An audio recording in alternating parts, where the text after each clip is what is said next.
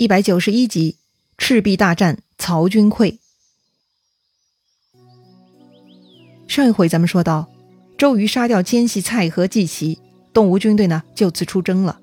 黄盖作为东吴先锋，身负火攻第一队的重任，带头呢冲向了北岸。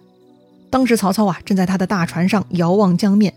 这天晚上啊，月明风大，月光呢照在翻腾的江水上，就像是万道金蛇翻波细浪。曹操看着大好江河啊，想着黄盖要投降，回头碾碎周瑜，捏死刘备。曹操是越想越高兴，他是迎风大笑啊，自以为得志，那是非常舒畅的。这个时候呢，手下军士向远处一指，隐约中看到一些船帆顺风过来了。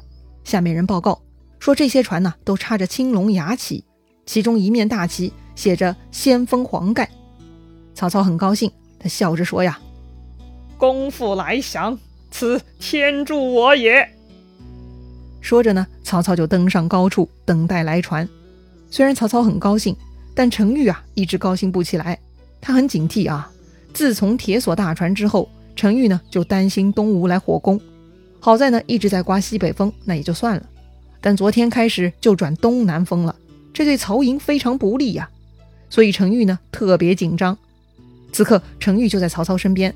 他也在仔细观察黄盖船队，眼看黄盖的船队越来越近，程昱啊突然大喊：“来船必炸，别让他靠近我寨！”曹操看程昱这么紧张，问他是何原因啊？程昱解释说：“如果像黄盖信中所说，这些都是运粮船的话，船身应该很稳。可眼下看到的这些船，明显船轻而漂浮，再加上今晚东南风这么大，万一有诈谋，就不好了。”所以不能让他们靠近咱们水寨呀！曹操听陈玉分析呢，觉得很有道理，赶紧下令阻止。于是文聘带了十几条巡逻船就去阻挡黄盖船队了。文聘呢站在船头，对着黄盖船队大喊：“丞相君旨，南船暂时不要进寨，就将心停住。”文聘手下的军士呢也齐声大喊，让黄盖船队收下风帆，立刻停船。但是黄盖船队啊！并不搭话，而是继续往前冲，一边冲呢，一边在黑暗里头啊，还冲着文聘放箭。文聘呢，还被射中了左臂，倒在船上。看到文聘倒下，曹军呢又乱了，赶紧自顾自啊奔回营寨。这个时候，黄盖船队啊，距离曹操水寨呢，只剩下最后几百米了。黄盖是挥舞大刀，招呼前面的船一起点火，然后呢，火趁风威，封住火势，二十条船烟火冲天。这些船如箭发，直冲入曹操水寨，一下子就烧着了曹营的船。而且曹操水寨的船都是铁索相连，又没办法临时打开，于是呢，一条接着一条的船呐，全部烧着了。看到曹营有火呢，南岸炮手按照指令隔江放炮，炮声响起，第二队的火船呢也冲了上去。当时黄盖带了二十条火船，第二梯队呢其实也就是大军了啊，他们分成四队，每一队呢也有二十条火船。这会儿呢，也就是一百条火船就全部聚到曹营门口了。哎呦，我的天哪！当时江面上是火烛纷飞，一片通红，那是漫天彻地，全部都是大火呀！哎呀，这下曹操笑不出来了，悲催了。再看曹军岸上营寨，也冒出好几处烟火，看上去啊，已经有敌人上岸了。黄盖呢，他冲入曹操水寨，就往曹操大船冲过来，他是准备擒贼先擒王呢。哎呀，要跟黄盖单打独斗啊！曹操也没信心啊，赶紧想逃跑。正当曹操慌忙找路的时候呢，张辽驾一条很小的船过来营救曹操了。曹操赶紧跳下小船，回眼呢，再看自己的大船已经被烧着了。哎，曹操这才知道自己呢被大大算计，睁着眼睛被偷袭了。好吧，大势已去，此地不可久留。曹操呢，在张辽等十几个人的保护下，坐小船快速朝岸边逃去了。但这个时候，突然曹操听见背后有人大喊：“曹贼休走，黄盖在此！”哈，黄盖烧了大船还不够，又来追小船了。是啊，曹操身穿绛红色战袍，与众不同啊，所以黄盖一眼就认出曹操，就跟上来了。曹操连连叫苦啊，不过他身边有张辽，还是很能依靠的。张辽看黄盖追上来呢，就拈弓搭箭，趁着风声巨大，一箭射向黄盖。而黄盖此刻呢，因为风大，也没有听见箭的声音，那是毫无防备，肩上中箭就翻身落水了。哎呦，这个黄盖摸黑射了文聘，这会儿呢又摸黑被张辽给射了。黄盖身上还有旧伤没痊愈呢，此刻翻身落水，那是死是活呢？呃，要说黄盖还是身体素质好，底子厚哈。虽然呢他带伤落水，但他水性极好，就算是大冬天掉在江里呢，也没有被水淹死，更没有因为失血过多而死。反正黄盖呢就是奇迹般的忍到救兵过来了。他的救兵呢就是韩当了。当时韩当啊正在曹操水寨冒烟突火，四处攻击，正好到了黄盖落水处。黄盖认出了韩当，就在水里大喊：“义公救我！”义公呢，就是韩当的表字了。于是韩当手下就来报告，韩当就救起了黄盖。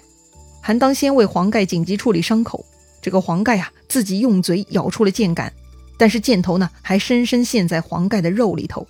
于是韩当用小刀帮黄盖把箭头从这个肉里挖出来了，然后呢，又扯了军旗给黄盖简单包扎。并且脱下自己的战袍给黄盖穿上，令人护送黄盖先回大寨医治。哎呀，这个老将黄盖还真的是名不虚传呐！说到底啊，他后面能杀几个人都不重要，重要的是他的苦肉计奏效，为东吴赢得了放火的机会呀。要说这次火攻呢，实在是太厉害了，当时是满江火滚，喊声震地呀。曹军水寨所在之处呢，名叫赤壁，今天还在啊，由湖北省咸宁市代管。当晚呢，这个赤壁西边呢是韩当、蒋钦两军杀过来，赤壁东边呢是周泰、陈武两军杀过来，而正中间就是周瑜、陈普、徐盛、丁奉带着大部队杀过来的。当时是火光四起，四处是兵啊，这个兵跟火呢都夹在一块儿，正是三江水战，赤壁鏖兵啊，杀的那是十分惨烈。当时曹军呢已经是群龙无首了，根本没有章法，所以啊。着枪中箭、火焚水逆者那是不计其数啊！前几日呢，曹操军事演习的时候还挺拽的，队伍啊、旗帜啊、人马呢都分得很好。但可惜啊，今天晚上曹操没有考虑过对战，也没有安排布置，而缺乏将领的军队呢，就算是人再多都没用。他们没有方向，没有目标，没有行动指南，完全是一脸黑，啥都不知道。机灵一点的呢，就会自己逃命。动作慢的、脑子浆糊的，就可能被敌人弄死了。反正此时此刻啊，曹操已经在张辽的护送下逃走了。丞相不在，其他人呢都不会擅自组织反抗的，而是见人就打，或死或活呢就听天由命了。哎，这就是历史有名的赤壁之战了。想要以少胜多、以弱敌强，就得依靠精密的布置和策划。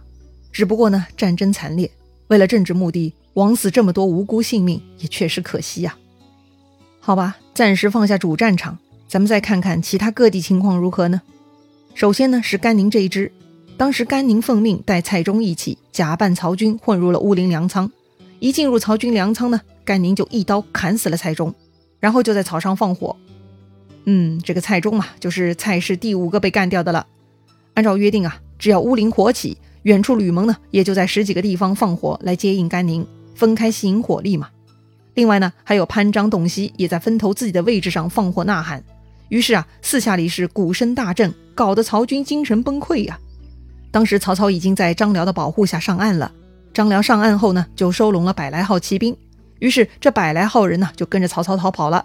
当时曹操一路跑着，发现啊，到处都是火，似乎东吴兵呢是无处不在呀。曹操啊，都要头皮发麻了，但眼下还不是害怕的时候，还得想办法逃命。不能被周瑜军队给碰上啊！这个时候突然来了十几个曹军骑兵，仔细一看呐，原来是昨天晚上阻止黄盖的文聘，他被黄盖射伤啊，好在被毛玠救了，这会儿呢也跑过来跟曹操会合了，也好啊，这样呢他们也可以帮忙分担一点张辽的压力了。那接下去往哪儿走呢？张辽向前一指，说呀，眼下只有乌林地面可以走，于是曹操就往乌林走了。乌林嘛。前面周瑜调度大军的时候，在乌林地区安排了三波人马，分别是甘宁、吕蒙和凌统，所以这条路曹操是不好走的呀。果然呢，曹操正走着，背后一支军队赶上来了，正是东吴吕蒙。哎呦我去！曹操留下张辽断后，自己呢赶紧催马前进。可是没跑多远，又见前面一堆火把，从山谷中啊又冒出一支军队，领头的大喊：“灵统在此！哎呀，曹操吓得是肝胆俱裂呀！张辽还在后面打吕蒙呢，文聘又受伤了，一个毛戒，看样子对付灵统有点悬呢。曹操是苦不堪言。但就在这个时候，斜刺里呢杀出来一彪军队，领头的将领大喊：“丞相休慌，徐晃在此！”哎呦，谢天谢地！这曹操的部下看到曹操不见了，也都在四处寻找呢。还好徐晃赶过来了，正好跟凌统厮杀。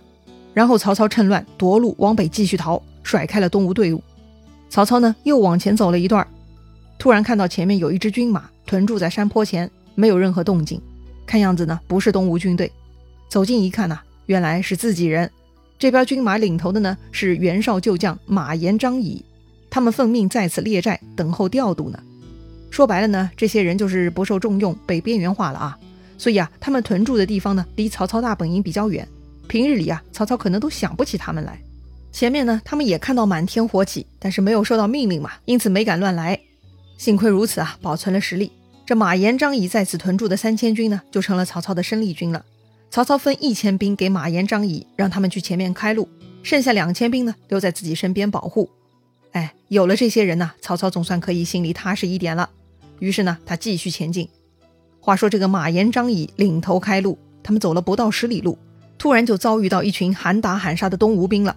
为首的将领大喊：“我乃东吴甘兴霸也！”报完姓名呢，甘宁就冲了上去，也不等马岩出手，这甘宁呢一刀斩下去，把马岩砍落马下。